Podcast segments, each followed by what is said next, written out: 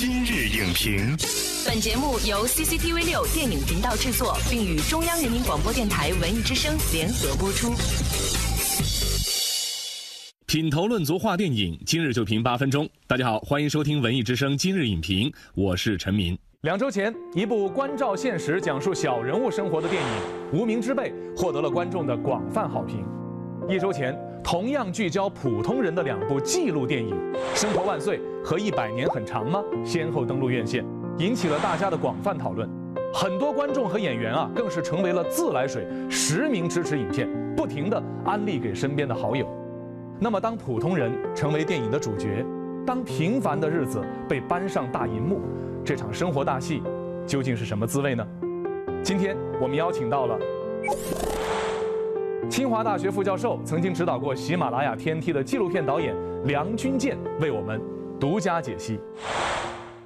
欢迎梁君健做客今日影评。主持人好，大家好。最近有两部关注普通人情感生活的纪录电影呢，一部呢是我在故宫修文物的导演萧寒的新作，叫《一百年很长吗》。那么另一部呢是获得众多演员力荐的《生活万岁》。如果在网络上搜索一下关于这两部影片的一个观后评价，发现最多的关键词是烟火气十足、爆暖治愈、攒了一年的眼泪流尽了。那首先呢，想请这个梁导来给我们总结一下这两部影片的特点是什么？一百年很长嘛，它通过一南一北、一老一少，给我们展示了完整的一段不平凡的生活旅程。嗯，生活万岁呢，它聚焦了十多位家庭，用这种碎片化的方式给我们传递出了一个时代的切片。影片中的这样的一些平凡的人物，他们经历的是我们普通人生活中也会经历到的困境，但是他们会给我们带来不一样的感觉。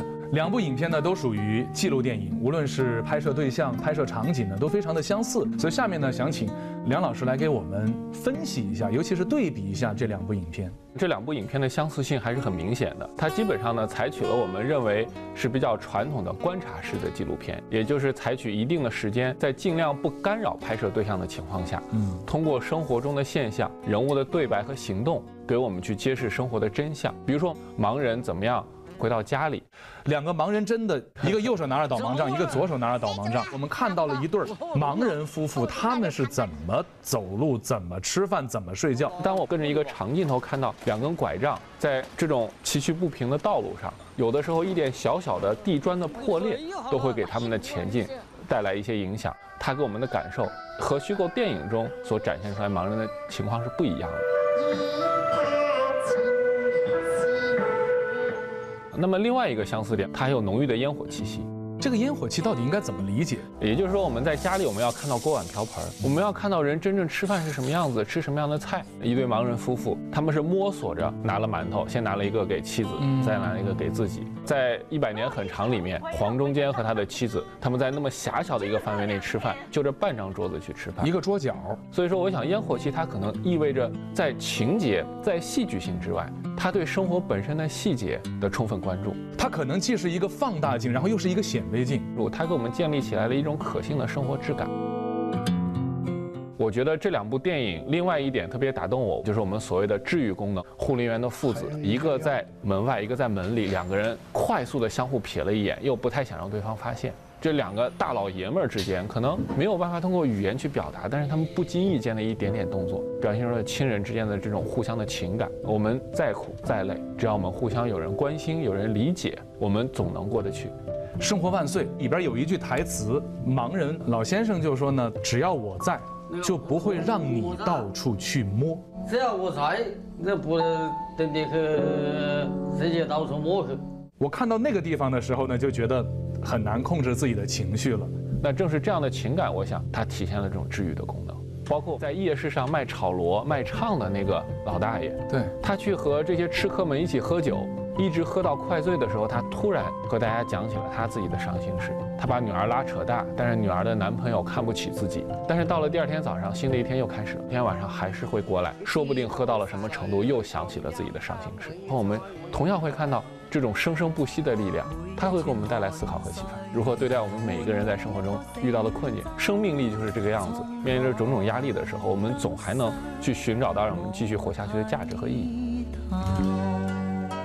但是我们可以直接的看到这两部影片还是有一些区别的。你比如说，呃，一百年很长嘛，他拍摄的是两组家庭，《生活万岁》呢拍的是十四组家庭。除此之外，您觉得这两部电影还存在哪些方面的差别？它的拍摄动机是不太一样的。嗯，呃，像《生活万岁》，他以前已经有了一个电视纪录片，他是在为它做一个电影版。但是比较有趣的是，一百年很长嘛，萧寒他其实是希望拍摄手艺人的故事。啊，我们会看到。即使在选定了题材和主题的情况下，创作者还是愿意去朝回退后一步，让生活本身去说话。啊，我觉得还有一个区别呢，就是一百年很长呢，它采取的这种经典的叙事结构，我们会看到他人物所经历的困境和解决困境的节奏。到了黄忠坚，他面临的第一个坎儿，娶不到他的老婆，这个坎儿刚过去，他的孩子可能心脏病，最后的彩蛋部分，生活中的困境都解决了。那相反呢？我们在《生活万岁》里看到的是蒙太奇的力量，他不追求故事的完整性，但是我们会从他这样的一种交叉式的剪辑中去感受到内在的一种情感力量。他试图通过十几个家庭的种碎片，去关照到时代内整体人类的生活面貌。另外呢，我们会看到《生活万岁》的这一组导演，他里面所使用到的人物的采访，单车猎手啊，他坐在火车上，用那么自然的方式讲起来，他被臭虫咬的睡不着觉，包括重庆那个失恋的女孩啊，也有大段的叙述，对他自己来说，对他更多的像是一种倾诉，像是一种内心的独白，而非是故事信息的传达。像这两部电影，它会给接下来的纪录片导演带来一些什么样的启示？嗯，因为我发现题材也在变化。嗯，你比如之前的话呢，是二十二也好，喜马拉雅天梯也好，就是它是我们平时吧不太能够接触得到。以前我们觉得最有价值的东西，故宫、珠峰，这个都是独特性的，都是有奇观性的。但是现在呢，我们会逐渐认同我们生活本身的价值，包括今年夏天的大三儿、棒棒啊，到我们现在的生活万岁和一百年很长嘛，它都是关注现实当下普通人的生活。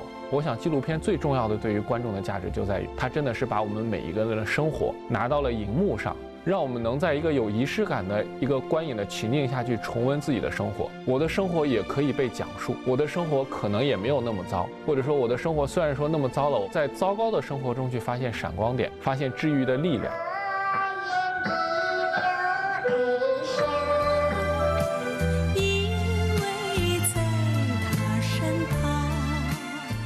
好的，感谢梁俊健老师的精彩点评。我想用《生活万岁》当中最后的字幕来结束我们今天的节目。字幕是这样说的：“活着特别好，特别有趣，可以体会苦，然后特别甜，有爱和被爱的滋味，所以要特别珍惜的活。